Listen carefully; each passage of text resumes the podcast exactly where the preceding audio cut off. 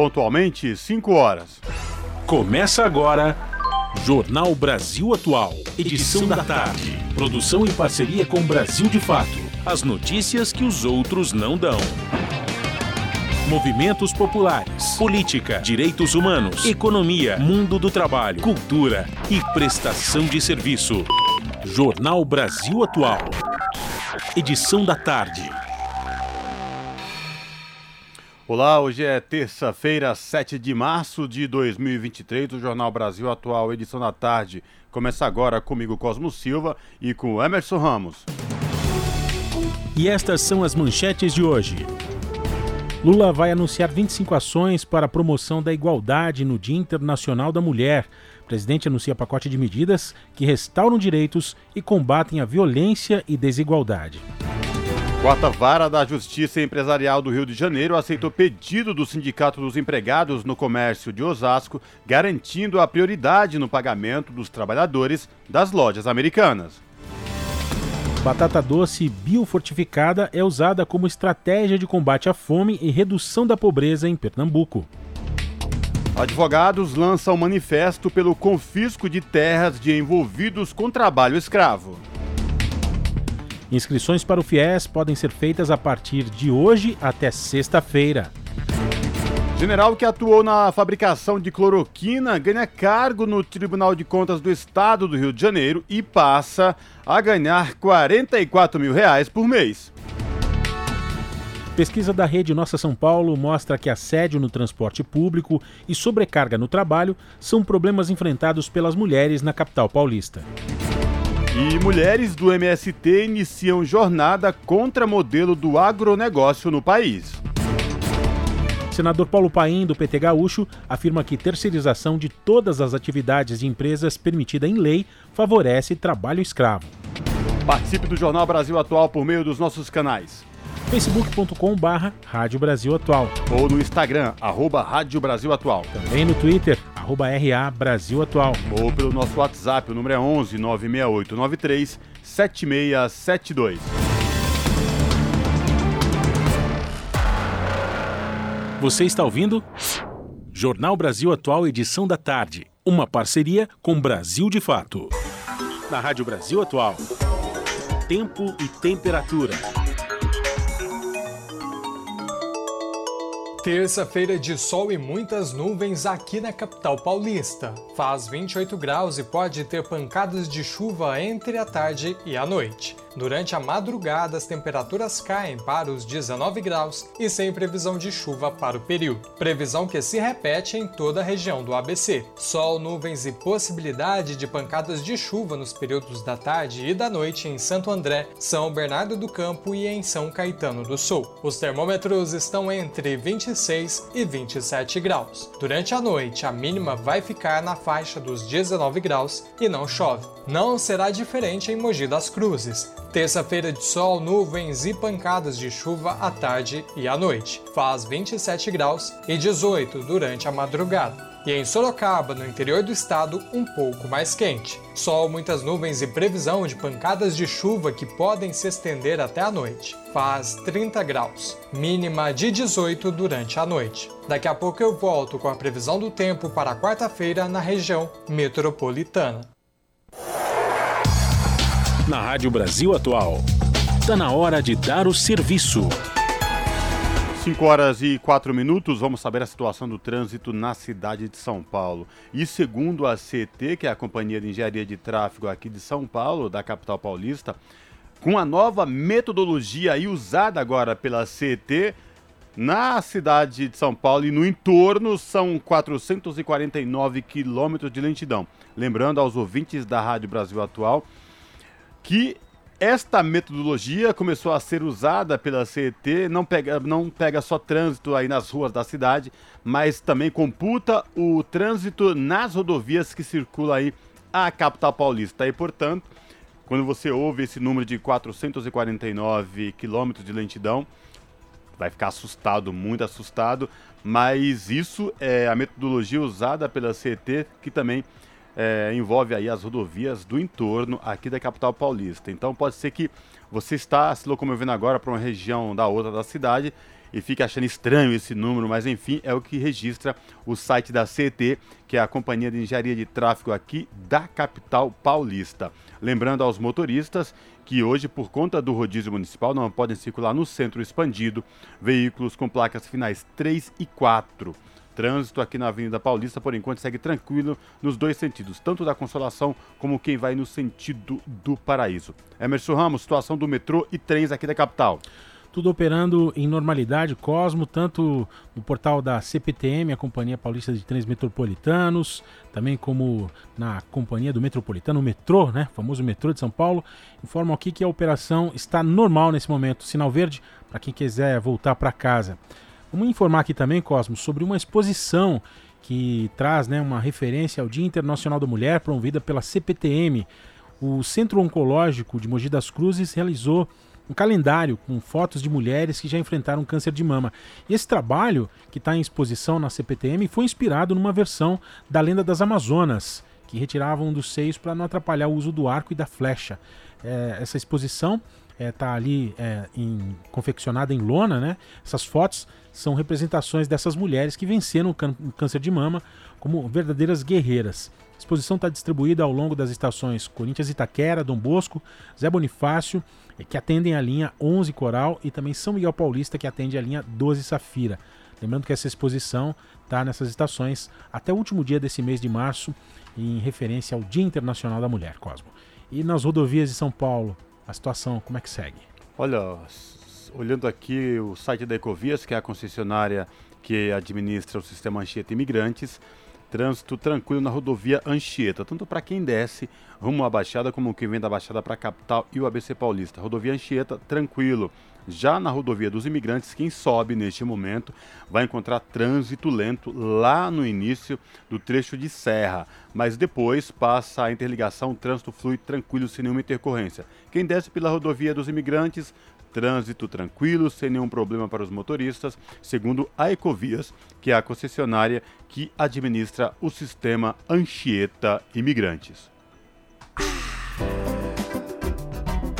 Rádio Brasil Atual. Rádio Brasil Atual, 98,9. Rádio Brasil Atual, 98,9 notícias que as outras não dão e as músicas que as outras não tocam. Participe da programação pelo WhatsApp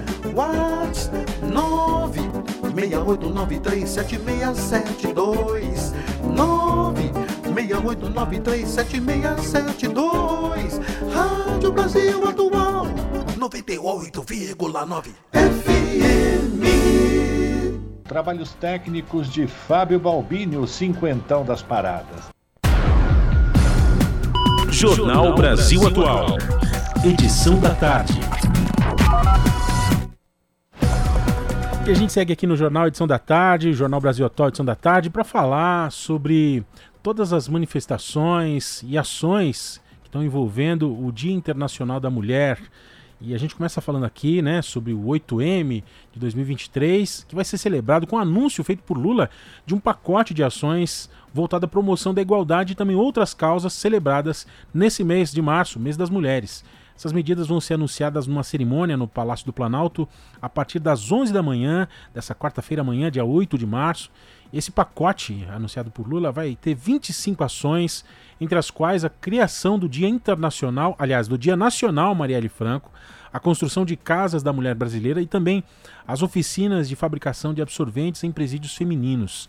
Além dessa programação ali no Palácio, o Senado e também a Câmara dos Deputados promovem outras atividades a primeira-dama, Janja Lula da Silva, anunciou que vai estar ao lado da ministra das Mulheres, a Cida Gonçalves, e também da atriz, apresentadora e influenciadora digital, Aluna Xavier, numa live que começa daqui a pouquinho, hoje mesmo, terça-feira, daqui a pouco, às 18 horas. Elas vão falar sobre as ações a serem anunciadas pelo governo. As entidades que apoiam o 8M de 2023 afirmam que as mulheres vão estar nas ruas em defesa da democracia, por direitos trabalhistas, legalização do aborto e também o fim da fome. Aqui na capital paulista, os movimentos convocam para o ato de São Paulo que vai ser realizado na concentração do MASP, Avenida Paulista, às 5 da tarde. São 5 horas e 9 minutos. Emerson Ramos e ouvintes da Rádio Brasil Atual. Ah, o YouTube da TVT transmite ao vivo nesta quarta-feira, 8 de março, este pacote de medidas de políticas públicas que vai ser anunciada pelo presidente Lula amanhã em comemoração ao Dia Internacional das Mulheres e todo, durante todo o mês de março com várias programação. Mas a partir das 11 horas, o YouTube da TVT, youtube.com/rede TVT transmite ao vivo esta cerimônia aí com esse pacote de políticas públicas que será anunciado amanhã, 8 de março, às 11 da manhã. Tá? E, portanto, fica o recado, a partir das 11 da manhã você pode conferir este anúncio deste pacote de políticas públicas e medidas é, públicas políticas públicas destinadas às mulheres a partir das 11 horas da manhã no YouTube da TVT, youtube.com/rede-tvt. Seguindo aqui com o Jornal da Rádio Brasil Atual, edição da tarde, porque mulheres do MST iniciam jornada contra o modelo do agronegócio no país. Em março, as militantes sem terra levam para as ruas e estradas o lema, abre aspas, o agronegócio lucra com a fome e a violência. Por terra e democracia, mulheres em resistência. Vamos saber mais com a Sayonara Moreno. Diversas ações em quase todos os estados do Brasil marcam a Jornada Nacional de Lutas das Mulheres Sem Terra. Durante todo o mês de março acontecem mobilizações, atos, protestos, ações de solidariedade, de formação e diálogo com a sociedade. As militantes do campo levam para ruas e estradas o lema O agronegócio lucra com a fome e a violência. Por terra e democracia, mulheres em resistência.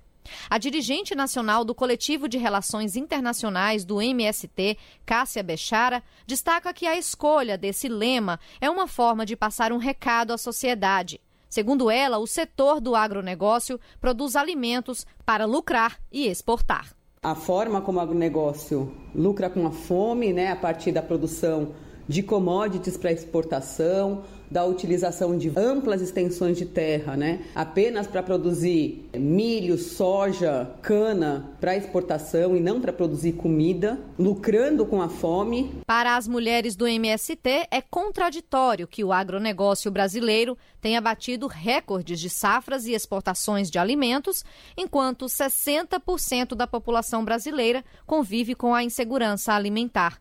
Cássia Bechara também conta que o lema da jornada de março denuncia o financiamento da violência em diversos contextos. Desde a violência do agrotóxico que contamina, envenena o povo brasileiro, a violência da expulsão de camponeses, indígenas, quilombolas das suas terras, a violência do desmatamento e das queimadas e a violência política, né? Já está provado que várias empresas do, do agronegócio apoiaram de diversas formas, inclusive financeiramente, a tentativa de golpe do 8 de janeiro. Os atos deste mês também comemoram as conquistas dos últimos séculos e contestam as desigualdades de gênero no mundo.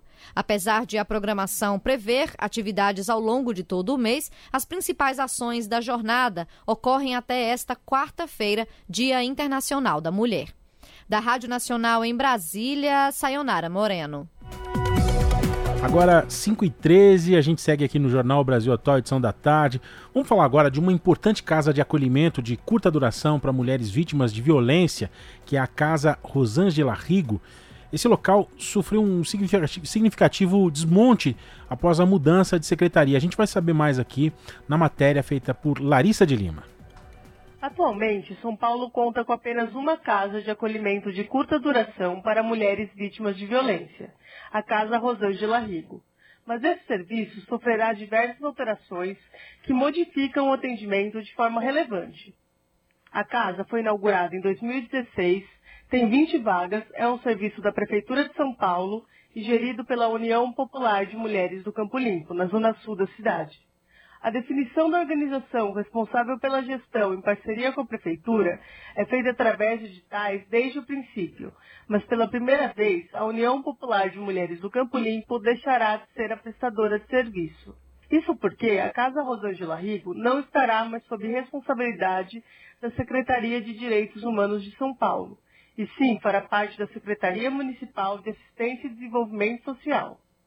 Com a mudança, foi lançado um novo edital com várias alterações na estrutura de serviço prestado. De acordo com o edital, a casa deixará de contar com a segurança pública feita atualmente por um grupo de mulheres da DCM, assim como perderá um motorista 24 horas para atendimento das mulheres que lá residem. Também deixará de atender 24 horas e durante os fins de semana. Além disso, sofrerá diminuição no número de funcionários que fazem o acolhimento na chegada das mulheres e seus filhos, dentre outras mudanças que vão descaracterizar o serviço prestado até o momento. Rosilene Pimentel, atual coordenadora da Casa Rosângela Rigo, explica a importância do serviço prestado pela unidade, que compõe a rede especializada no atendimento às mulheres em situação de violência.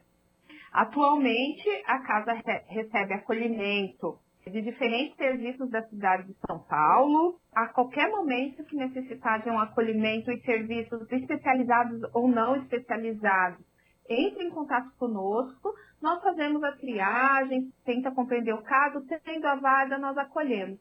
A mulher a acolhida, ela tem acesso a um espaço de acolhimento com oferta de segurança, atendimento por psicólogas, assistentes sociais, os quartos com condições para permanência, alimentação qualitativa, atividades grupais, como roda de conversas, é, que propiciem acesso das mulheres à informação para ampliar o seu universo informacional e construir perspectivas de vida daqui para frente. Um, um ponto muito importante que a casa também tem é a articulação com os serviços da rede para encaminhar as demandas das mulheres, né? Então, articulação com serviços de saúde, assistência social, serviços de justiça, é, entre outros, sempre visando atender as demandas das mulheres e dentro de uma perspectiva da atenção integral. Essa alteração pode ser considerada um retrocesso nas conquistas de direitos da mulher, e a cidade perderá um instrumento importante de atendimento às vítimas de violência. Por esse motivo, a União Popular das Mulheres do Campo Limpo divulgou uma carta aberta à população expondo por que não participou do digital e não prestará mais o serviço. É o que explica Josefa dos Reis, vice-presidente da entidade. Não podia deixar ainda mais agora, né, no mês de março, é, onde né, é, é internacionalmente se comemora aí o mês da mulher. Os avanços né, que a gente teve são poucos, mas essa casa é um, é um dos avanços e é um retrocesso edital que está imposto. Neste, a gente não, nem entrou com a proposta. Isso seria a gente é, assinar com o desmonte do serviço. Por isso que a gente tomou essa atitude.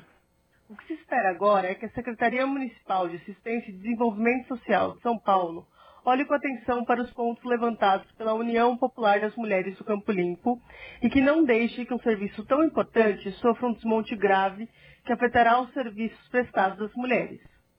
Larissa de Lima, para a Rádio Brasil Atual e TVT. Jornal Brasil Atual, edição da tarde, são 5 horas e 18 minutos.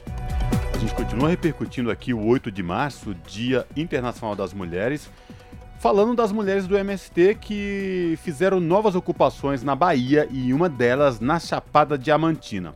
As ocupações fazem parte do calendário de ações da Jornada de Luta das Mulheres neste mês de março.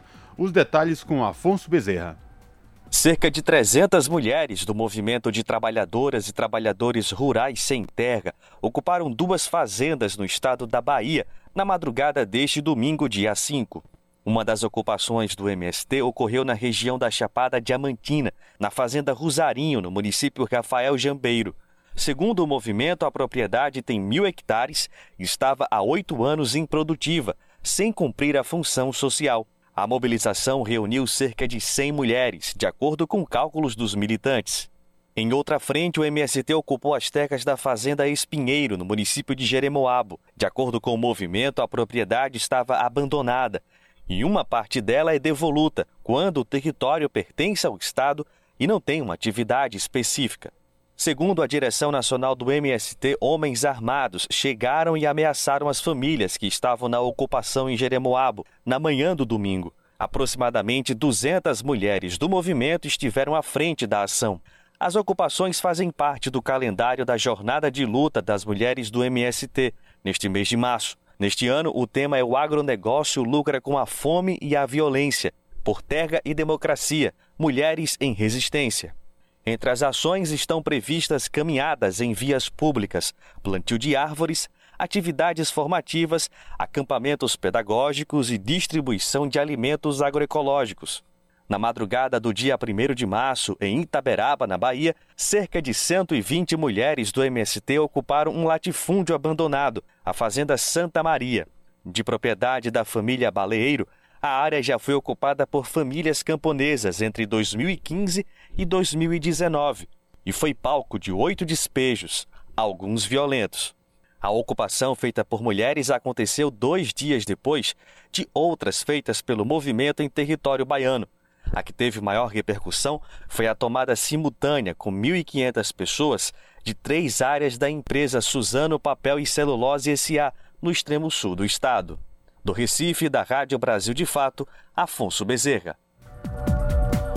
Agora, 5h20, você segue com a gente aqui nos 98,9 FM.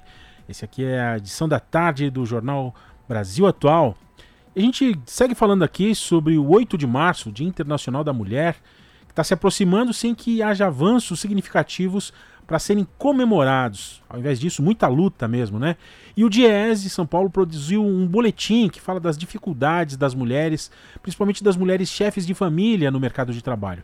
Esse é o tema de uma conversa entre o jornalista Rafael Garcia e também a Patrícia Pelatieri, diretora adjunta da instituição aqui em São Paulo. Vamos acompanhar esse bate-papo. Custo de vida, emprego e desemprego, cesta básica, tarifas públicas, salário mínimo. Agora, na Brasil Atual, a análise do DIEESE. E nós conversamos hoje no Jornal Brasil Atual com a diretora adjunta do DIEESE, a Patrícia Pelatieri. Vamos falar com a Patrícia sobre o novo boletim lançado pelo DIEESE, aliás, um boletim primoroso nesse mês de março, um boletim voltado a análise da situação da mulher no mercado de trabalho, as dificuldades das mulheres chefes de família e a sua inserção nesse mercado. E segundo dados da PNAD contínua, realizada pelo IBGE para o terceiro trimestre de 2022, o, do total das força, da força de trabalho no Brasil, 44% eram mulheres. No entanto, as mulheres eram também a maioria entre as desempregadas, os desempregados, 55,5%. O resultado também aparece na taxa de desocupação, 11% para as mulheres e 6,9% para os homens.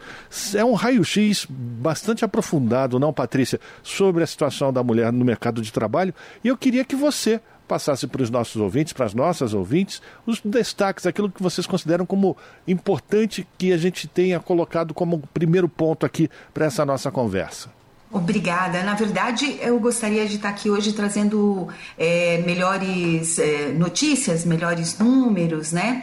Mas o que os, uh, os dados é, é, mostram, revelam, é exatamente aquilo que se, se vivencia na prática. Na verdade, no cotidiano, principalmente para nós mulheres, é, nós temos consciência dessa realidade, mas a hora que você transforma essa realidade em números, a hora que o, as pesquisas começam, é, é, captam esses números, é que a gente vê o tamanho dessa, dessa desigualdade, né?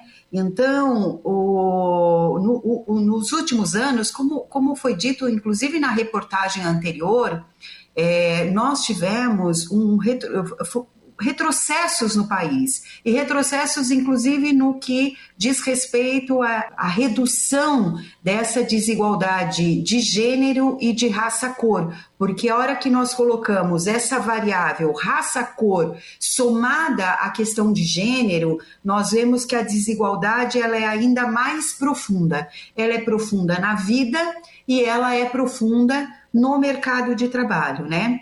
Então, as mulheres, elas, é, nós somos a maioria da população, mas estamos absolutamente subrepresentadas aí nos espaços políticos é, e nos espaços de poder, né? E por essa razão, é, fica ainda mais difícil colocar no debate legislativo, na disputa é, as questões femininas e avançar principalmente na pauta do compartilhamento de responsabilidades entre mulheres e homens, porque isso tem um, um, essa, essa diferença, né? é, das responsabilidades familiares que pesa sobre as mulheres afeta fortemente aí a sua inserção e a sua e a possibilidade das, da, da, eh, de melhoria né, na, nas carreiras e no mercado é, de trabalho. Então, o, o, o, esses, dados, é, é, esses dados de subrepresentação, né, em que pese aí nós é, termos tido é, um aumento, leis que é, prevêem paridade ou pelo menos 30% né, de candidaturas femininas, mas na prática o que nós temos é que é, foram eleitas na, nas, nos diversos cargos é, públicos 302 mulheres contra 1.394 homens. Portanto, tem aí claramente essa subrepresentação. Soma-se a isso os dados de, de violência que foram tão bem retratados na matéria anterior, e tudo isso também a gente vê refletido aí, é, essa desigual, desigualdade vivenciada refletida no mercado de trabalho. Então, como é, você bem disse, Rafael, a, a as mulheres são 44% da força de trabalho. O que é a força de trabalho? São as mulheres que estão ocupadas em qualquer uma das situações, formais ou informais, e as mulheres que estão em busca de um trabalho, que são as, a, o que nós chamamos de desempregados, porque nós só consideramos desempregados aqueles que. A pesquisa, né? Só considera desempregado a, a, aqueles que estão em busca de um trabalho.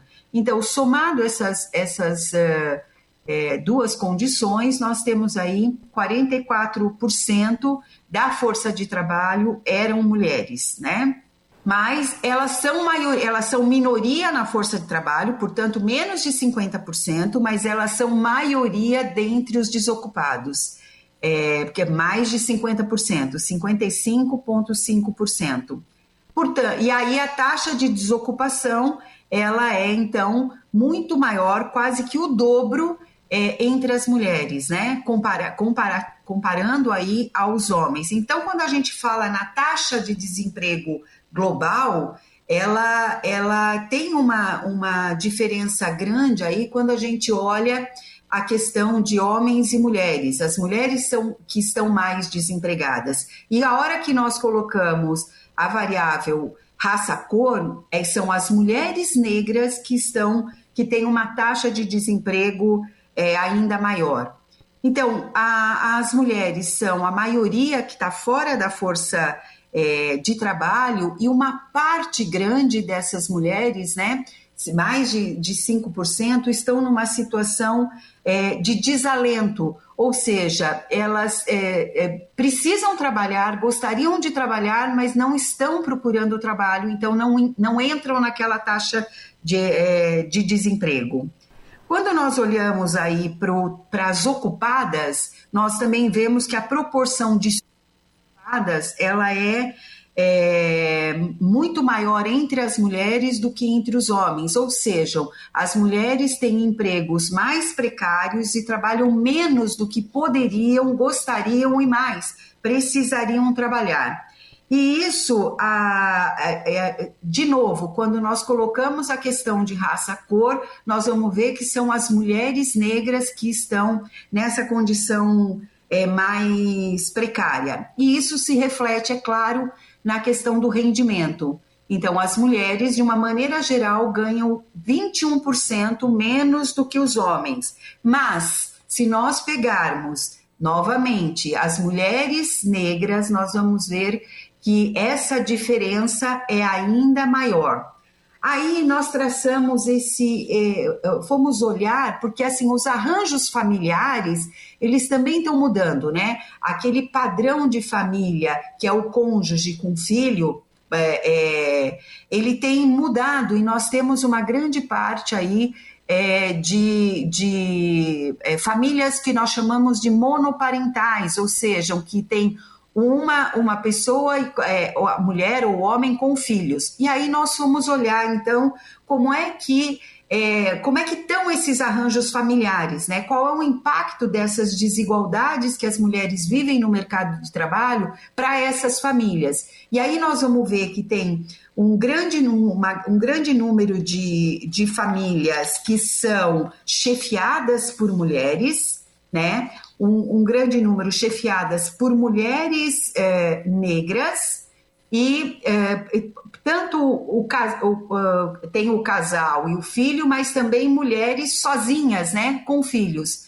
E nós identificamos que o segmento mais fragilizado justamente são as mulheres chefes de famílias com filhos. Né? Tem um empobrecimento dessas mulheres é, bastante grande. Então, quando nós vamos é, olhar e a renda dessas, dessas, ou a renda per capita é, de, desses domicílios chefiados é, por mulheres, nós vamos ver mulheres com filhos ter uma renda per capita, para vocês terem uma ideia, de 789 reais. E homens na, nessa mesma situação, né? Homens é, com, com, com filhos, a renda per capita é de 1.198 reais. Então, é, o rendimento é baixo para os dois, mas é muito mais baixo para as mulheres é, é sozinhas, né? É, com filhos, né?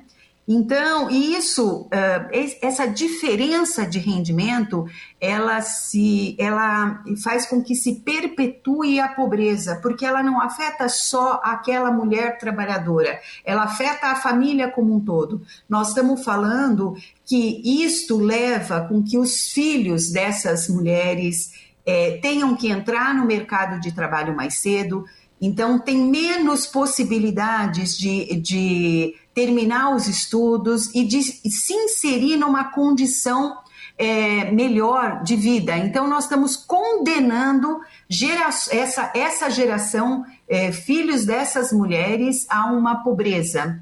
E para finalizar, aqui é, tem várias outras informações, eu vou recomendar muitíssimo que as pessoas acessem lá o, o é, é o site do DIESE, que o boletim está disponível, inclusive dados por estados, por setor de atividades.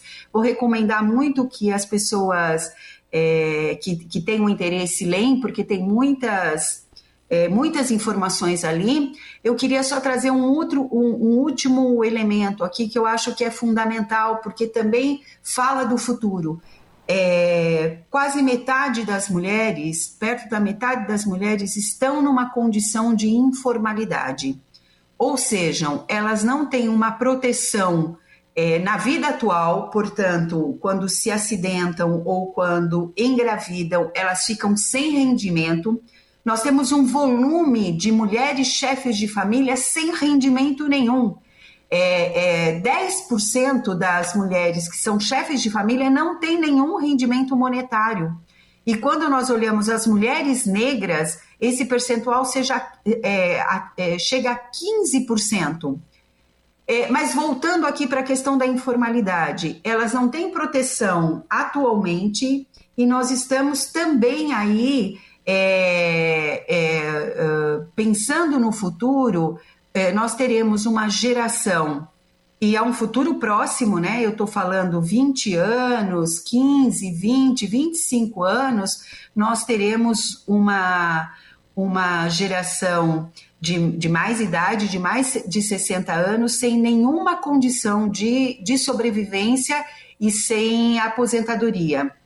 Então, é preciso pensar em é, com, com muita profundidade. Eu sei que isso saiu do debate, mas de, deveria, nós devemos retomar esse debate com, muito, com muita seriedade sobre uma renda básica, porque o futuro que não está longe, é um futuro próximo, tá, nós estamos vislumbrando aí um empobrecimento dos mais velhos bastante significativo. A gente está conversando com a Patrícia Pelatieri, que é diretora adjunta do DIESE, falando sobre esse boletim produzido pela instituição, falando da situação das mulheres, da inserção das mulheres no mercado de trabalho. E aí, como você já bem apontou, Patrícia, uh, uh, os diversos recortes feitos por vocês para as diversas regiões e setores, agropecuária, indústria, comércio, administração pública, serviços domésticos, educação, enfim. São diversas áreas e todas esses recortes mostram o quanto é necessário é, se reconstruir de coisas que já eram, é, enfim, direitos e, e, e, e que foram destruídos e como ainda é necessário avançar. E aí a gente espera que para o próximo ano, como o presidente Lula já tem colocado como um, um dos desafios, é a igualdade salarial entre homens e mulheres, mas que dos diversos recortes que vocês apresentaram, a gente possa apresentar aqui também no Jornal Brasil Atual avanços. Ah, sem dúvida. E, e, sim, e para a legislação ela é muito importante porque ela é simbólica. Né? Então é preciso sim avançar, talvez, uh, inclusive é, mais, porque é, na CLT, de fato, já, já tem ali um indicativo de que não pode haver diferença salarial entre homens e mulheres, mas é simbólico que você tenha é, uma legislação é, mais detalhada sobre isso, né? O que significa isso e também a, a, que a gente avance nessa nessa regulamento, nessa legislação, nessa facilitação do, do compartilhamento das responsabilidades familiares entre homens e mulheres. E mais do que a, o avanço na legislação, é preciso retomar esse debate é, público sobre, sobre essa desigualdade para, de fato, como sociedade, podermos enfrentar esses desafios né, em todos os espaços. Nos espaços da, é, das empresas, nos espaços públicos, porque o, o, esse retrocesso também ele, ele aconteceu porque é, muitas da, muitos dos avanços é, é, civilizatórios que nós tivemos nesse campo é, dos costumes, a gente viu isso se perder. Então, essas desigualdades todas, ela tem a raiz no patriarcado, no machismo. Então, é preciso que a gente enfrente isso para, de fato, enfrentar na prática as desigualdades. Agradecer a participação de Patrícia Pellatieri, diretora adjunta do DIESE, falando do boletim produzido pelo DIESE, voltado à análise da situação da mulher no mercado de trabalho, as dificuldades das mulheres chefes de família e a sua inserção nesse mercado. E todo esse material está disponível no diese.org.br e a gente recomenda a todas e todos que acessem o site do DIESE para ter todos os detalhes desse estudo realmente fabuloso produzido por vocês. Parabéns, Patrícia. E a gente volta a se falar numa próxima oportunidade e mais uma vez reafirmando que a gente quer falar de coisas boas. Obrigada a você, a todos os ouvintes é, da rádio, que traz sempre informações tão pertinentes e faz esse contraponto tão importante aí a essa massificação como se tudo fosse natural. A desigualdade, de fato, ela não é natural, ela é construída e cabe a nós que estamos aqui é, desconstruir e reconstruir uma sociedade mais justa. Eu também espero que é, brevemente eu volte aqui com números melhores, né? Que reflitam uma realidade melhor para todas as mulheres. Um abraço para você. Conversamos com Patrícia Pellatieri aqui no Jornal Brasil Atual. Você está ouvindo?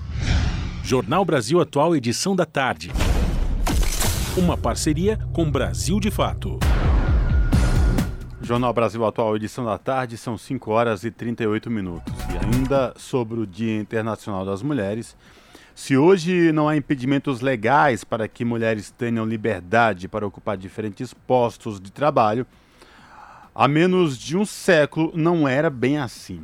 Confira a reportagem que narra as conquistas femininas por direitos no Brasil com Beatriz Evaristo. Do trabalho restrito ao lar, nem sempre remunerado, até alcançar a presidência de grandes empresas ou mesmo de um país. Se hoje no Brasil não há impedimentos legais para que mulheres tenham liberdade para ocupar diferentes postos de trabalho, há menos de um século não era assim.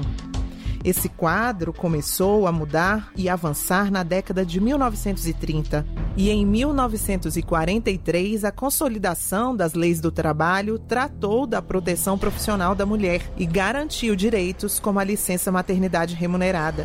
A pesquisadora e professora da Universidade Federal de Santa Catarina, Gláucia Fracaro, destaca a participação feminina na construção desse importante marco legal tem uma história de luta por direitos que é anterior aos anos 30, que envolve vários agrupamentos de mulheres lutando por direitos, se chamando de feministas ou não.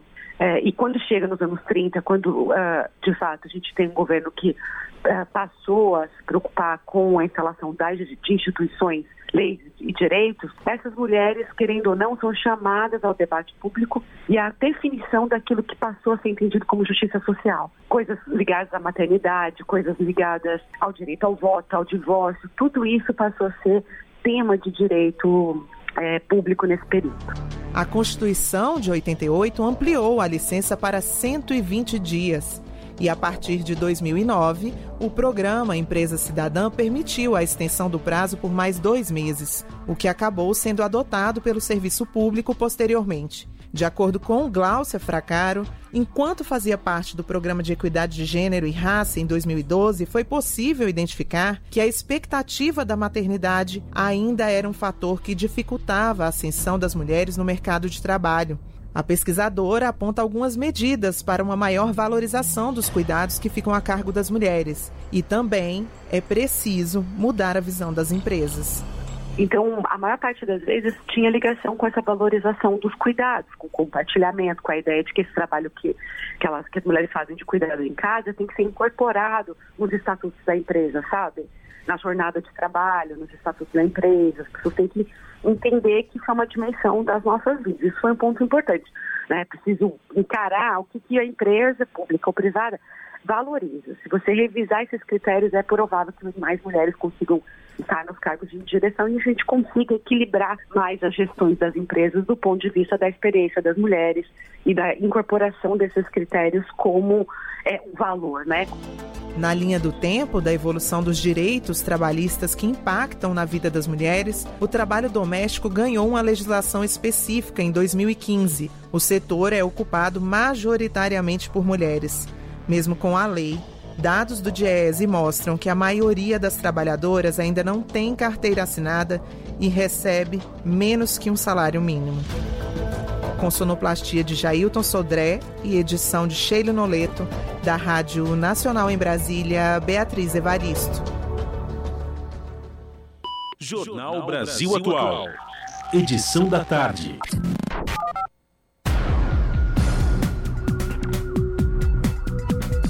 O nosso contato agora no Jornal da Rádio Brasil Atual é com a Clara Assunção.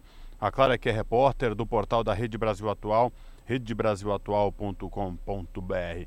Olá, Clara, tudo bem? Prazer te receber aqui mais uma vez no Jornal Brasil Atual, edição da tarde. Tudo bem?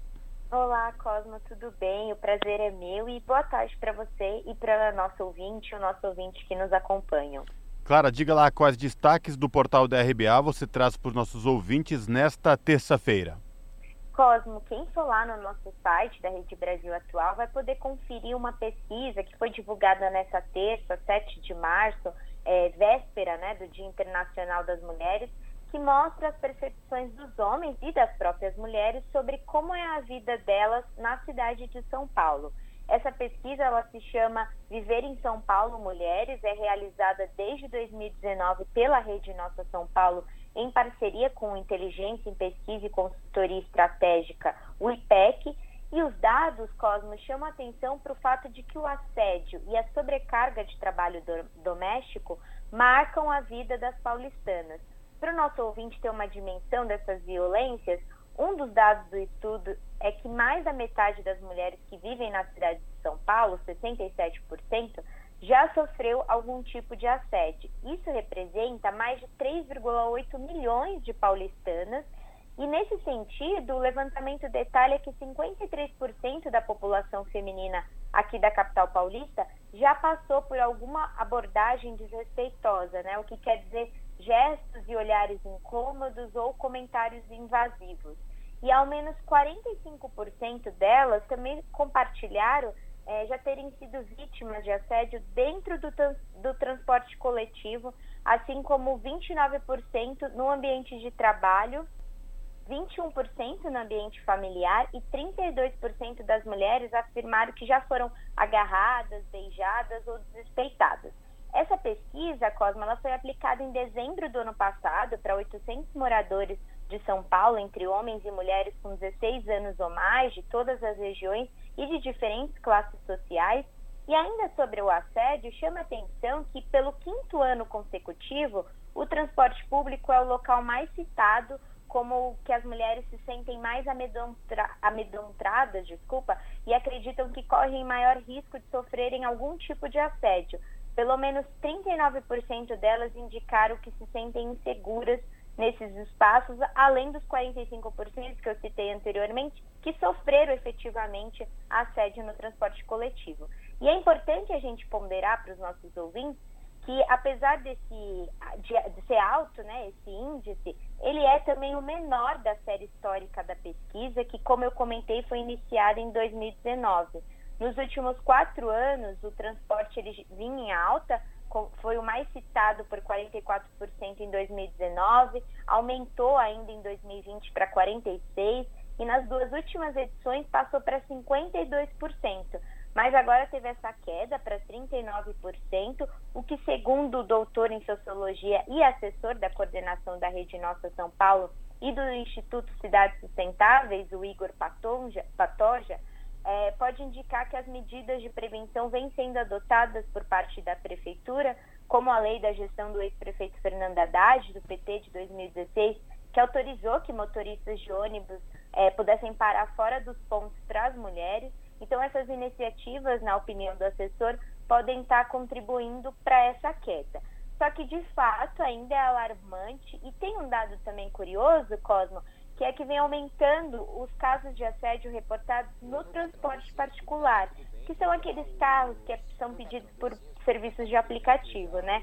Os casos de assédio subiram de 12% no ano passado para 19% nesse ano é, e isso, segundo o assessor da Rede Nossa São Paulo, também acende um alerta para a importância da Prefeitura de São Paulo de regular esses serviços, que hoje não são regulados, e, e de cobrar também das empresas uma responsabilização por essas condutas criminosas de importunação sexual. Cosmo.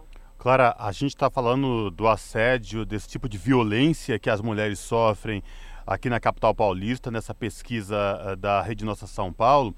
Agora, além de sofrer violência com assédios constantes e diários no transporte público no transporte de aplicativos e também em local de trabalho, tem um outro agravante porque tem a sobrecarga de trabalho, porque isso no dia a dia do trabalho fora de casa. Mas quando chega em casa, tem uma tripla jornada e essa sobrecarga de trabalho vai muito além, que é chegar em casa, preparar comida, cuidar da casa, limpar de filhos, roupas. É isso mesmo? É isso mesmo, Cosmo, muito bem lembrado, porque pelo quarto ano seguido, a pesquisa da Nossa São Paulo também dedicou um capítulo à igualdade de gênero, que foi justamente buscando mapear a divisão dos afazeres domésticos entre as mulheres e os homens. E o levantamento mostra um, um, quadro praticamente inalterado em que as paulistanas continuam sendo as principais responsáveis por toda ou a maior parte do trabalho doméstico, acumulando, como você lembrou, uma tripla jornada de trabalho, né, Cosmo? São 29% que dizem que elas fazem a maior parte, outros 16% avaliam que essas tarefas são responsabilidade exclusiva das mulheres e 36% responderam que o trabalho doméstico é dividido igualmente entre homens e mulheres.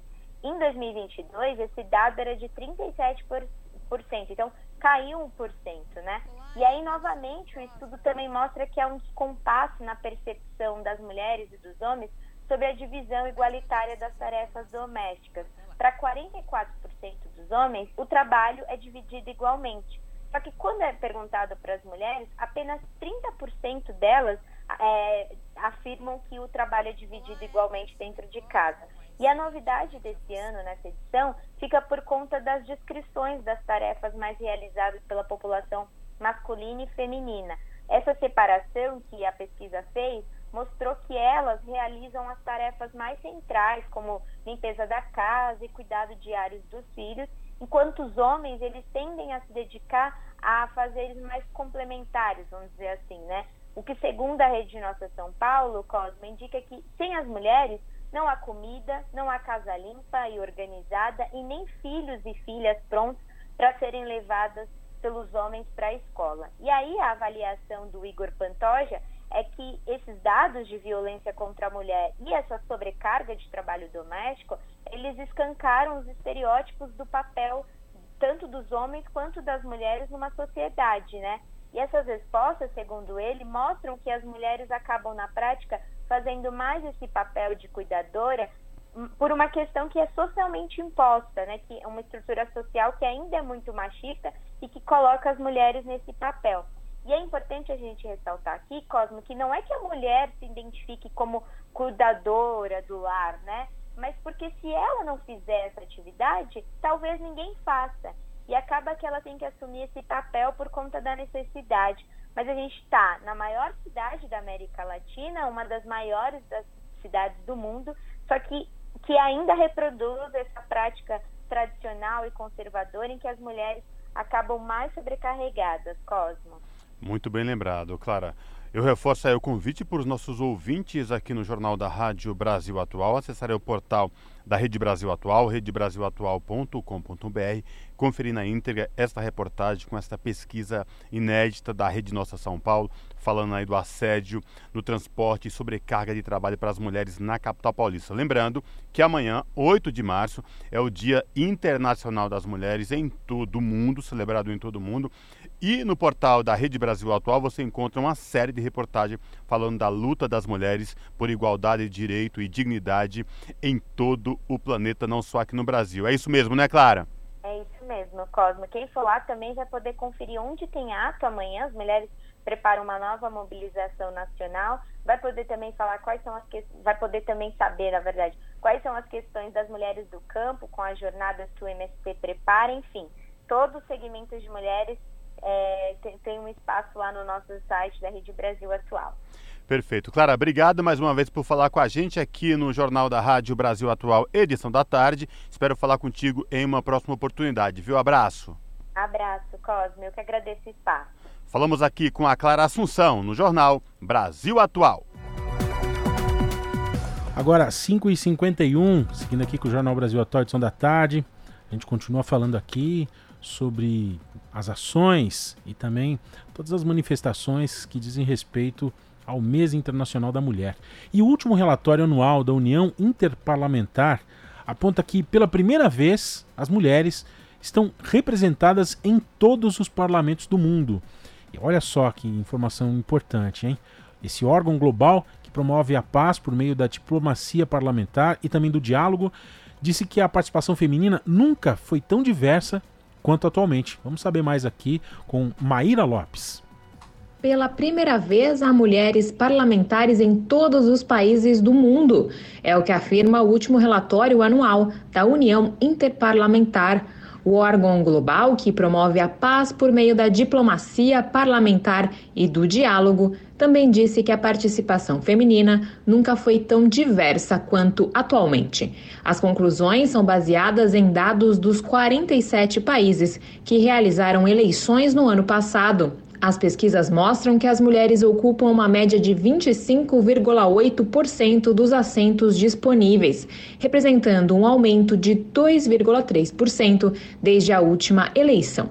Apesar desses dados positivos, a União Interparlamentar observou que este é o menor aumento na participação feminina em seis anos. A outra má notícia é que, nesse ritmo, levará mais 80 anos para alcançar a paridade de gênero no parlamento. O secretário-geral da União Interparlamentar ressalta que um dos maiores entraves é o clima de sexismo, assédio e violência contra a mulher que presenciamos em todo o mundo. Ele adiciona que esse é um fenômeno generalizado e avalia que está prejudicando a participação das mulheres na vida política. A presidente do Escritório das Mulheres Parlamentares da entidade disse que toda mulher eleita traz os parlamentos um passo mais perto de se tornarem mais inclusivos e representativos. Mas, no geral, ela acrescentou que o progresso é muito lento, com metade da população mundial ainda muito subrepresentada.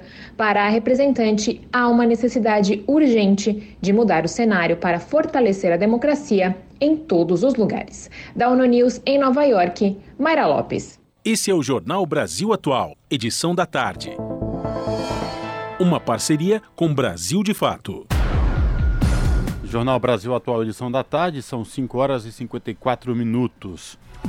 A quarta vara de justiça empresarial do Rio de Janeiro aceitou um pedido do Sindicato dos Empregados do Comércio de Osasco garantindo a prioridade no pagamento dos trabalhadores das lojas americanas.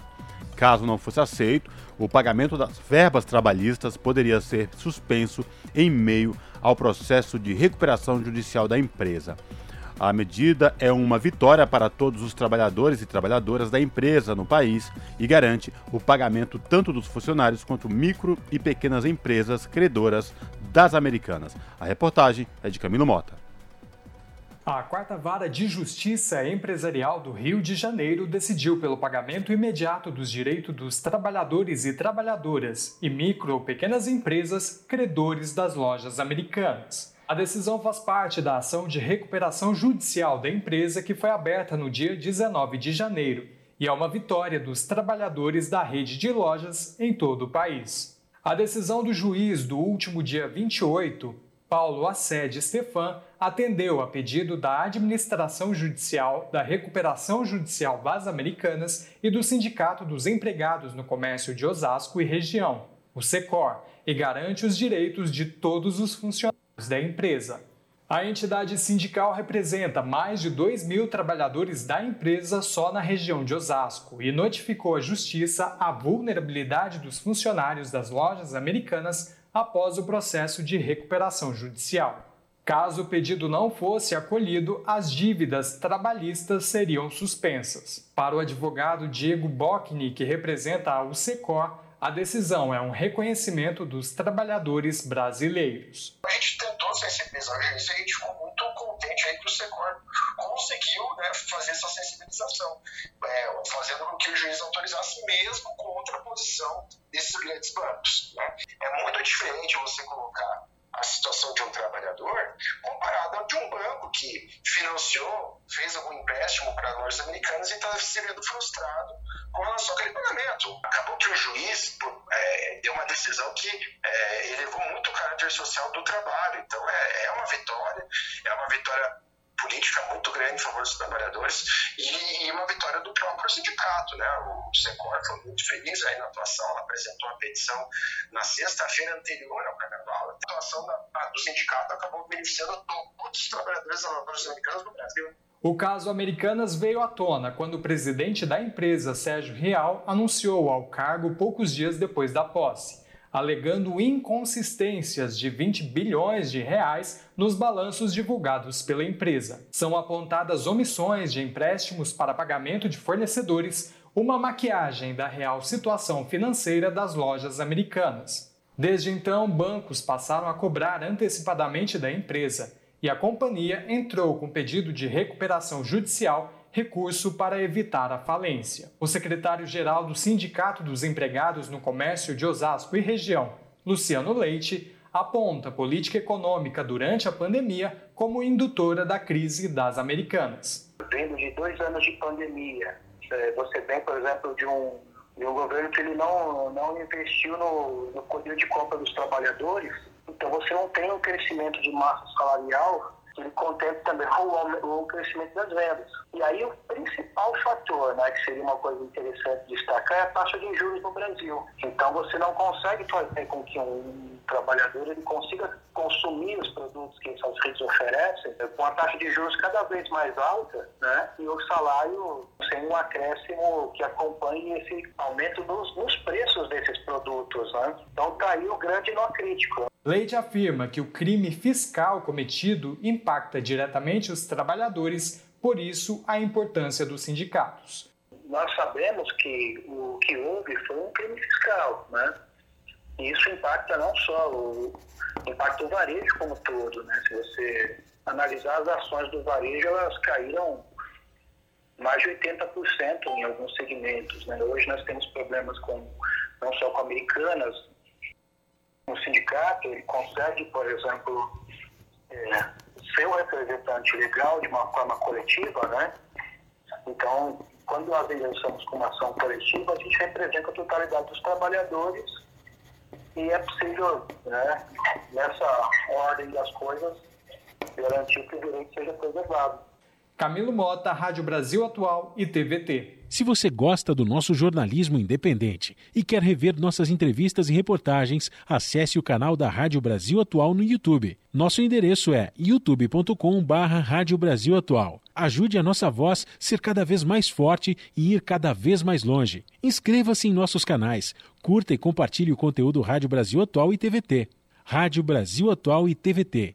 Compromisso com a notícia, compromisso com a democracia, compromisso com você. Pontualmente, 18 horas. Rádio Brasil Atual.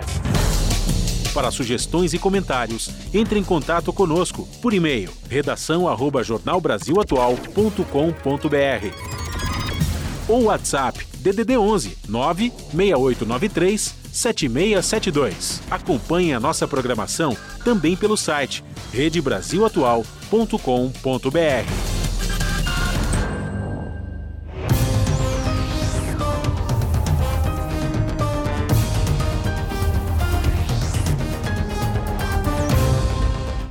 Muito bem, e com esse prefixo a gente já sabe que vão chegando por aqui as informações dos destaques do seu jornal, o noticiário que começa daqui a pouquinho, às 7 da noite, na apresentação da TVT, no canal 44.1. Você pode acompanhar essas informações. Quem vai trazer para a gente os destaques de hoje é a apresentadora do seu jornal, a Ana Flávia Quitério. Diga lá, Ana! Olá, Emerson e Cosmo, uma excelente noite a vocês e a todos os ouvintes da Rádio Brasil Atual. E vamos aos destaques desta terça-feira aqui no seu jornal. Bom, mais de 1.500 mulheres do campo e da cidade se reuniram hoje em Curitiba em um ato para cobrar despejo zero. A ação faz parte da Jornada Nacional de Luta das Mulheres do MST no mês de março, que conta com diferentes programações pelo Brasil. A repórter Johanna Rodrigues ela conversou com elas e também traz os detalhes. Para vocês conhecerem um pouquinho mais, a Jornada Nacional de Lutas das Mulheres Sem Terra do MST ela acontece em todo o Brasil, viu? E o movimento também pede por anistia zero aos realizadores e participantes de atos golpistas e antidemocráticos, além de lembrar da importância da reforma agrária como solução para a má distribuição de terras no Brasil. Outro assunto hoje aqui no seu jornal: mais da metade dos lares no Brasil são comandados por mulheres, sabiam?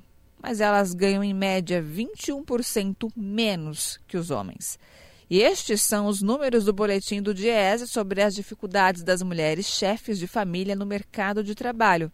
Vocês vão conferir mais sobre esses dados na nossa reportagem feita pelo João Miyagi.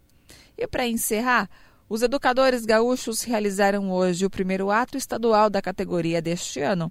A manifestação ocorreu após os trabalhadores rejeitarem em Assembleia a proposta de reajuste salarial do governador Eduardo Leite, do PSDB. Bom, essas e outras reportagens completas, vocês já sabem, conferem pontualmente comigo às sete da noite no seu jornal.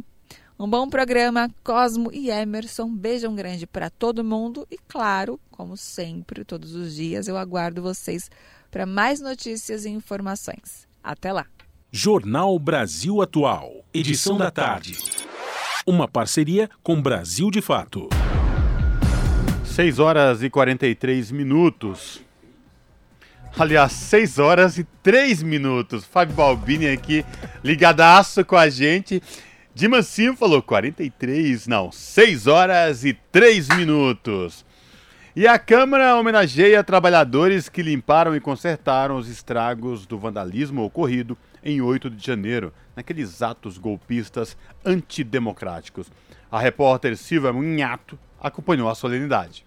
A Câmara fez uma sessão solene nesta segunda-feira para homenagear os trabalhadores de serviços gerais que limparam e recuperaram as dependências da casa após os atos de vandalismo de 8 de janeiro. Muito emocionados, todos falaram da necessidade de colocar tudo no lugar rapidamente para passar a mensagem de que as coisas tinham voltado ao normal. Esse foi o tom da fala da trabalhadora terceirizada da Câmara, Rosa de Araújo. Tinha que botar em ordem aquilo para mostrar para eles que fizeram a baderna toda, que eles fizeram, mas tinha pessoas que tinham poder de deixar tudo arrumado, tudo organizado. Hoje está tudo arrumadinho, com muito sofrimento. E eu acho que quem fez mal foi para eles mesmos, não foi para nós, e nem para deputado, e nem para ninguém, todos da casa. Gilce Azevedo, diretora da área que cuida da preservação da memória da Câmara, teve um sentimento semelhante. Quando a gente limpa, quando a gente restaura, quando a gente recoloca esse objeto no seu lugar, a gente está dizendo para o nosso país que a normalidade voltou. A presidente do Sindicato de Serviços do Distrito Federal, Maria Isabel dos Reis, aproveitou para pedir mais respeito aos trabalhadores terceirizados. Porque em muitos locais aí, esses trabalhadores são tratados como se não fossem trabalhadores que participam, como qualquer outro trabalhador, com os nossos impostos, com as nossas obrigações.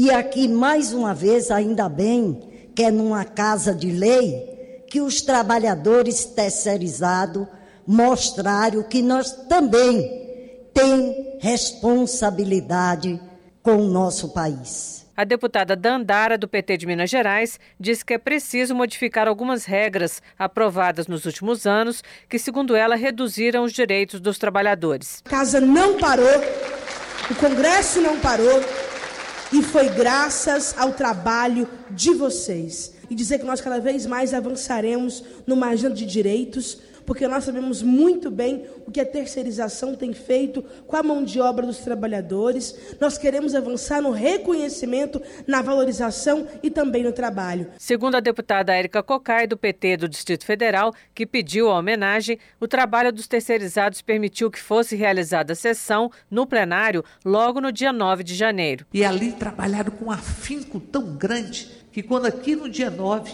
eu entrei aqui nesta nesta casa, uma trabalhadora da limpeza me disse: Nós conseguimos limpar o que fizeram, ou que tentaram fazer, eu diria, com a própria democracia. A Câmara estimou os gastos com a reparação dos estragos de 8 de janeiro em cerca de 3 milhões de reais. Ismael Guimarães, diretor do Departamento Técnico da Câmara, disse que 700 terceirizados foram convocados para recolher vidros e equipamentos quebrados, consertar bancadas, remover carpetes e reparar forros de teto, entre outros serviços. Da Rádio Câmara de Brasília, Silvia Minhato.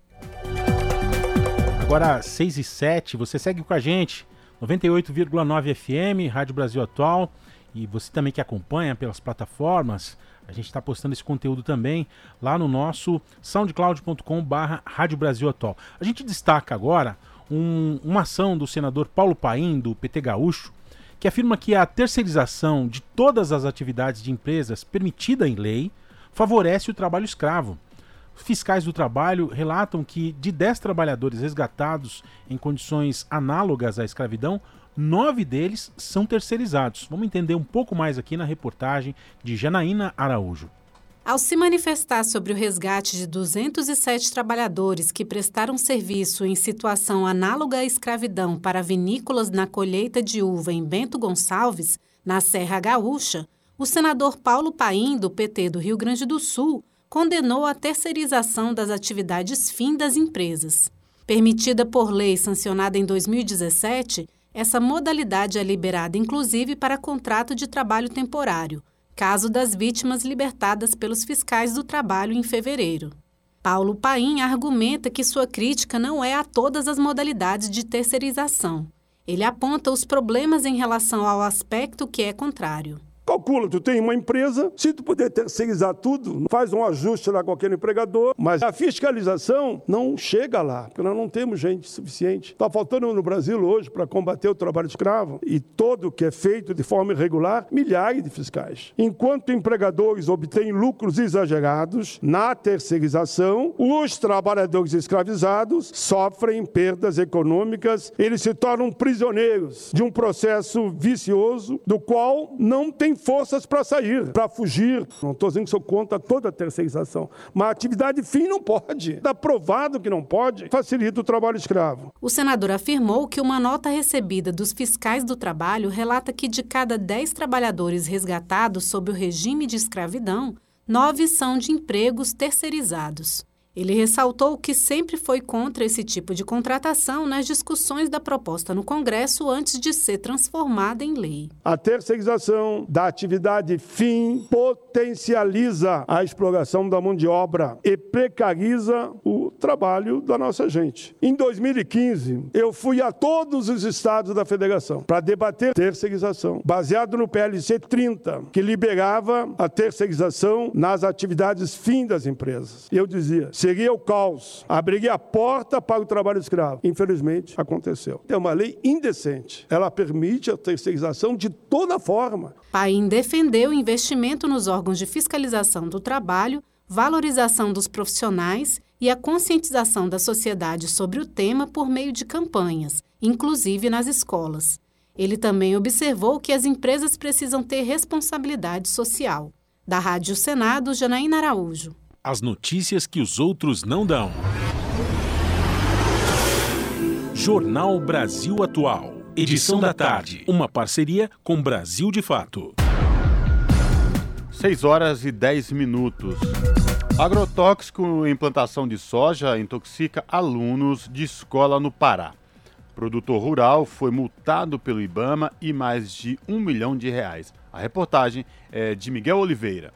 Renato Zambra, produtor rural de Belterra, município vizinho a Santarém, no oeste do Pará, foi multado pelo IBAMA em mais de um milhão de reais por uso irregular de agrotóxicos em plantação de soja, que causou a intoxicação de alunos e professores da Escola Municipal Vitalina Mota, localizada na comunidade São Francisco da Volta Grande. Fiscais do Instituto fizeram 38 notificações por intoxicação à mesma propriedade. O analista ambiental do IBAMA, Rafael Fonseca, contou detalhes dessa atuação do órgão ambiental federal. É, essa ação foi feita pelo IBAMA, né, motivada por uma denúncia né, encaminhada pelo Ministério Público Federal a respeito de episódios de intoxicação por é, defensivos agrícolas utilizados no plantio de soja. Então, nossa equipe foi para campo, coletamos as informações necessárias né, para verificar o fato. Dentre essas informações é, constam né, as notificações feitas né, pelo, pelos servidores né, do, do posto de saúde que fica ao lado da escola e que no total foram feitas é, 38 notificações né, de intoxicação.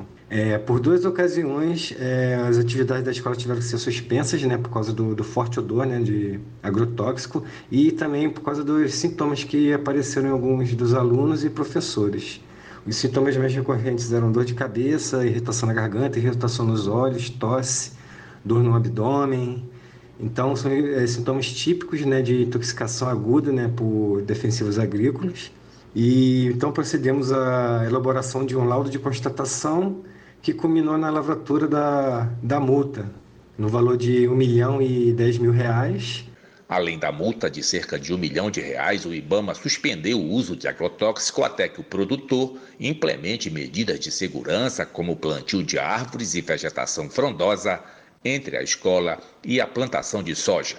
A reportagem não conseguiu contato com o produtor Renato Zambra, que terá 20 dias de prazo para contestar a multa junto ao IBAMA. Da Rádio Cultura em Santarém, Miguel Oliveira para a Rádio Nacional. Brasil de Fato, 20 anos. Apoie e lute.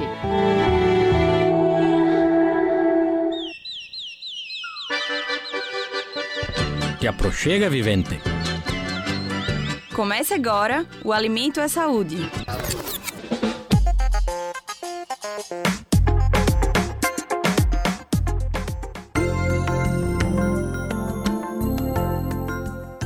Você já ouviu falar em batata doce biofortificada? Alimentos biofortificados são aqueles obtidos por meio da seleção e cruzamento entre variedades selvagens. E é aí que está o diferencial, porque essa manipulação garante mais concentrações de nutrientes, como por exemplo, um maior teor de ferro, zinco e vitamina A. Diante de tanta riqueza nutricional, essa batata está sendo usada como estratégia para a redução da pobreza extrema em Pernambuco. A ideia foi desenvolvida no Instituto Federal do Sertão Pernambucano e apresentada durante o último encontro do MST, o Movimento dos Trabalhadores Rurais Sem Terra no Estado. O evento ocorreu na Escola Paulo Freire, em Caruaru, e reuniu professores e especialistas que explicaram como funciona o projeto de distribuição de ramas da batata doce biofortificada, intitulado Nas Ramas da Esperança. O projeto não surgiu agora. A iniciativa, na verdade, começou em 2010 e depois de um ano surgiu a aprovação de um edital de combate à extrema pobreza, como explica o professor Herbi Sintra. A ideia é que a gente distribua as ramas de batatas para o máximo de, de organizações, o máximo de assentamentos que a gente puder, como forma de estratégia da superação da pobreza extrema e até mesmo de fortalecimento da agricultura familiar. Né? Então esse projeto ele tem um caráter ah, de pesquisa, mas tem um caráter muito mais extensionista. Então o nosso objetivo na distribuição desses alimentos é fazer com que a, a, o agricultor lá na ponta ele produza e consuma também. Tá? A gente quer que é, é, esse alimento faça parte da rotina, da dinâmica de vida do agricultor, para que ele possa se enriquecer. De acordo com o professor, em um ano de projeto já foram distribuídas mais de 100 mil ramas da batata biofortificada a variedade dessa batata foi desenvolvida pela Embrapa Hortaliças. Herb Sintra destaca que o trabalho nas comunidades se dá a partir da divulgação do banco de germoplasma para os assentamentos e lideranças dos movimentos. E o principal, que o alimento seja estabelecido para erradicar a pobreza nutricional entre as famílias de pequenos agricultores em situação de vulnerabilidade. Nós temos um problema muito sério hoje no Brasil. Dados recentes publicados apontam para mais de 125 milhões de brasileiros que sofrem de insegurança alimentar. Então, eles não conseguem fazer as três refeições diárias. Temos um número superior a 30, é, 33 milhões vivendo em condição de pobreza. Então, um alimento biofortificado rico em vitaminas e minerais traz não apenas a, a saciedade, né? não é apenas você se alimentar, ele traz os nutrientes necessários para que você tenha um bom crescimento, um bom desenvolvimento. As mudas são distribuídas no tamanho ideal para que o produtor faça o canteiro. A irrigação, todas as semanas, é a mais recomendada pelos pesquisadores, mas já tem testes que apontam a possibilidade da irrigação ocorrer em intervalos de até 15 dias, a partir de 30 dias da rama plantada. Sintra explica que, por ser uma variedade biofortificada, ela apresenta resistência a pragas e doenças, além de uma necessidade de irrigação menor. Ainda segundo o especialista, outra vantagem é a produtividade desse tipo de batata. Os primeiros resultados que nós, nós apuramos lá no Vale do São Francisco apontam para a gente uma produtividade, três, em média, três vezes maior do que a produtividade nacional. Né? No Brasil, você tem uma média de produtividade que gira em torno de 12 hectares, 12 toneladas por hectare. Nós estamos tirando entre 30 e 35 toneladas por hectare. Então, além de toda essa riqueza de vitaminas que ela traz, você ainda tem um volume de produção muito maior é, faz com que, além de enriquecer a dinâmica de alimentação dos agricultores, você tenha um excedente de produção para gerar comercialização, né, para gerar um benefício direto de melhoria da qualidade de vida dos agricultores. O professor Rodolfo Feitosa é o responsável por articular, junto com as comunidades, formas de que a produção chegue da melhor maneira possível. Então a gente vai construindo essa, essa atmosfera que já é presente, os movimentos sociais, né, de respeito à natureza, de preocupação com o meio ambiente, mas a gente fortalece ainda mais isso com técnicas de aplicação é, palpáveis ali a eles, que vão dar condições produtivas né, e uma maior, uma maior valorização daquele universo social produtivo.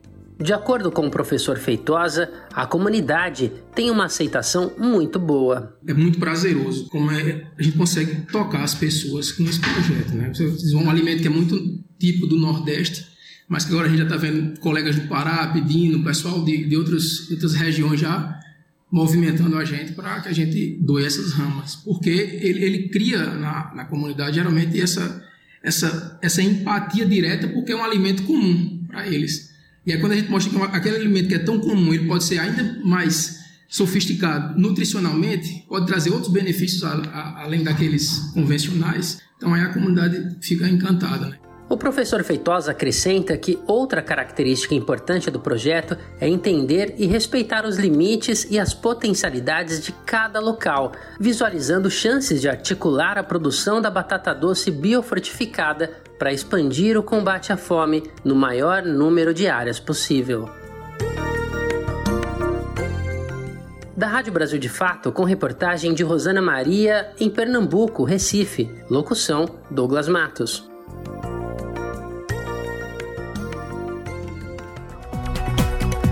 Agora às 6h19, esse é o Jornal Brasil Atual, edição da tarde. A gente fala agora sobre juristas que pedem expropriação de terras e confisco de bens de vinícolas. O manifesto público cobra que Salton, Aurora e Garibaldi são as empresas envolvidas em caso de trabalho análogo à escravidão respondam criminalmente por isso. Vamos saber aqui mais com informações de Priscila Mazenotti. Após o resgate de mais de 200 trabalhadores em situação semelhante à escravidão em vinícolas do sul do país, a Associação Brasileira de Juristas pela Democracia quer a expropriação dessas terras e o confisco dos bens das empresas, como prevê o artigo 243 da Constituição.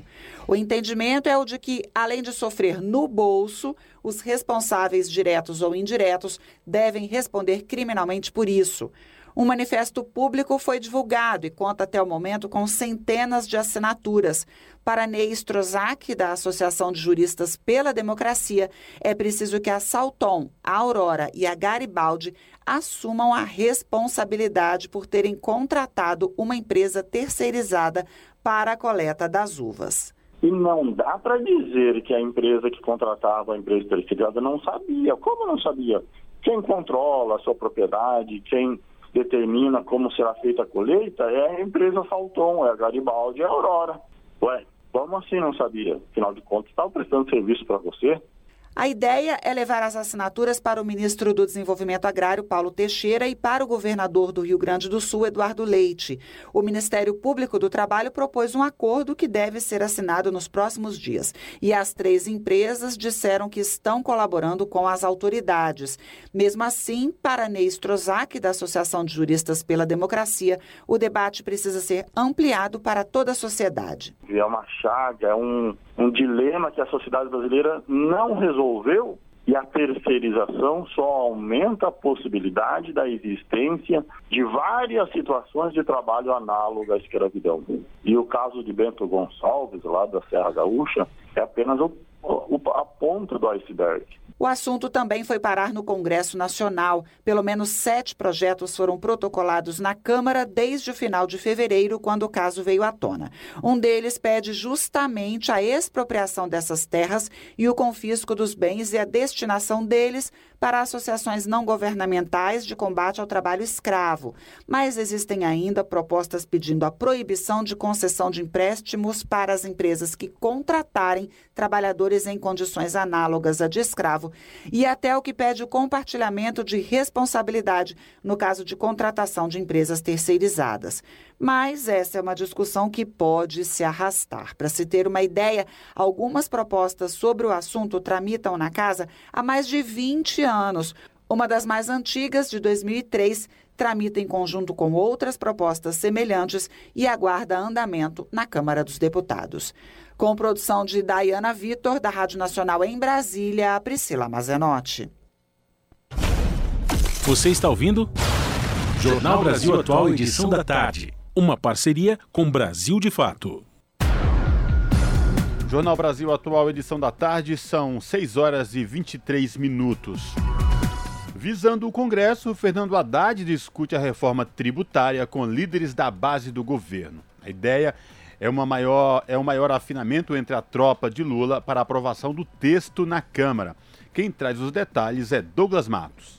O ministro da Fazenda, Fernando Haddad, se reúne com líderes e vice-líderes da base governista para tratar da reforma tributária. O mandatário tem mantido conversas permanentes com interlocutores do presidente Lula no Congresso Nacional para buscar um maior afinamento da tropa de choque do Palácio do Planalto na articulação pela aprovação da pauta. O tema está em debate na Câmara por meio de um grupo de trabalho, um GT, formado por 12 parlamentares que vão formatar um texto a ser apresentado ao plenário da Casa. O cerne do debate gira em torno da proposta de emenda constitucional à PEC 45-2019 que foi aprovada pela CCJ, Comissão de Constituição e Justiça, em maio de 2019 e depois seguiu para um colegiado de caráter especial, sem que tenha sido votada pelo grupo. Na sequência, com o esgotamento dos prazos, o texto acabou puxado direto para o plenário para análise dos 513 parlamentares da Câmara, mas não foi votado desde então. Depois de idas e vindas, a gestão Lula decidiu colocar a reforma em pauta no Congresso por meio da PEC 45, que é a mais adiantada em termos de tramitação se comparada com as demais propostas de reforma tributária que circulam na casa. O GT tem um plano de trabalho previsto para ser executado em 90 dias, com debates e audiências públicas, todos previstos para realização no âmbito do cronograma. O parecer do relator, deputado Aguinaldo Ribeiro, do PP, deve ser apresentado ao colégio em 16 de maio, segundo previsão apresentada pelo parlamentar na semana passada. Da Rádio Brasil de Fato, com reportagem de Cristiane Sampaio em Brasília. Locução: Douglas Matos. Agora, 6h24, o Douglas Matos continua com a gente aqui, agora para falar sobre as inscrições no FIES, que podem ser feitas a partir desta terça-feira até sexta-feira. Importante você se ligar. Estudante que realizou alguma edição do Enem desde 2010 e comprovar renda de até três salários mínimos também pode participar dessa inscrição. Olha lá, mais uma vez, Douglas Matos aqui com a gente. Estudantes que pretendem ingressar por meio do FIES, o Fundo de Financiamento Estudantil, numa universidade particular, ainda neste primeiro semestre, podem se inscrever no programa entre os dias 7 e 10 de março, ou seja, a partir desta terça-feira. Para realizar a inscrição, o estudante deve acessar a aba do FIES no portal único do Acesso ao Ensino Superior e clicar no link Inscreva-se. Para isso, é preciso criar ou realizar o login com a conta gov.br. O processo seletivo utiliza a nota do Enem e contempla estudantes que possuem renda familiar de até três salários mínimos por pessoa. O resultado será divulgado no próximo dia 14 e poderá ser acessado no mesmo link em que o estudante fez a inscrição. Os candidatos contemplados terão entre os dias 15 e 17 deste mês para realizarem a complementação das informações fornecidas no momento da inscrição. Para isso, é importante estar atento aos prazos, reunir os documentos necessários e saber os locais e horários disponibilizados pela instituição para confirmar a vaga e realizar a matrícula. Entre os dias 21 de março e 18 de maio será realizada a convocação da lista de espera para os estudantes que não foram contemplados na primeira chamada. O cronograma completo também pode ser acessado no Portal Único, que é a plataforma criada pelo MEC, o Ministério da Educação, para os processos de ingresso no ensino superior por meio do Enem. As parcelas do FIES começam a ser quitadas somente após a conclusão do curso de graduação. O financiamento estudantil pode variar de acordo com a renda familiar do estudante. Para se inscrever no FIES, o estudante deve ter realizado alguma edição do Enem desde 2010 e não pode ter zerado na redação. Além disso, precisa ter obtido uma média igual ou superior a 450 pontos. De São Paulo, da Rádio Brasil de Fato, com reportagem de Mariana Lemos. Locução: Douglas Matos. A pluralidade de ideias e a informação confiável nunca foram tão necessárias. Você que gosta do conteúdo jornalístico produzido pela Rádio Brasil Atual e pela TVT tem uma missão muito importante: dar o seu apoio para que nossa voz continue cada vez mais forte. Jornalismo independente, com responsabilidade com a notícia e com a democracia, só é possível com a participação e o apoio popular. Acesse o site catarse.me/tvt, faça a sua assinatura e nos ajude com sua contribuição. Rádio Brasil Atual e TVT. Compromisso com a notícia. Compromisso com você. Na Rádio Brasil Atual. Tempo e temperatura. A quarta-feira também vai ter sol, muitas nuvens e pancadas de chuva durante a tarde e a noite aqui na capital paulista. As temperaturas vão ficar entre os 19 e 31 graus. Previsão que se repete em todo o ABC. Sol, aumento de nuvens durante a manhã e pancadas de chuva entre a tarde e a noite em todas as cidades da região. Os termômetros vão ficar entre os 18 e 30 graus o que não vai ser diferente em Mogi das Cruzes. Pode ter pancadas de chuva durante a tarde e a noite nesta quarta-feira. Os termômetros vão ficar entre os 18 e 30 graus. E em Sorocaba, no interior do estado, sol e muitas nuvens, com possibilidade de pancadas de chuva nos períodos da tarde e da noite. As temperaturas vão ficar entre os 18 e 32 graus. Camilo Mota, Rádio Brasil Atual. Termina aqui mais uma edição do Jornal Brasil Atual, edição da tarde, que teve a minha apresentação Cosmo Silva e de Emerson Ramos. Nos trabalhos técnicos, ele, o Fábio das Massas, Fábio Balbini. Você fica agora com Papo com Zé Trajano, aqui na TVT e na Rádio Brasil Atual. Depois, na TVT, às 7 da noite, tem seu jornal pontualmente, canal 44 ponto um digital e no YouTube da TVT, youtube.com barra rede TVT. E à noite também tem programação cultural aqui, Emerson Ramos. Exatamente. Hoje é hora de reggae aqui na Brasil Atual. O programa já regou suas plantas. Esse programa aí que tá na Rádio Brasil Atual e tem um secto, tem uma multidão, né, acompanhando também. Então, para quem gosta de reggae, logo mais aí a, com, a, com, a, com na mesa, né, operação de Fábio Balbini. O Fabião das Massas. A gente fica por aqui e volta amanhã a partir das 5 da tarde. Tchau!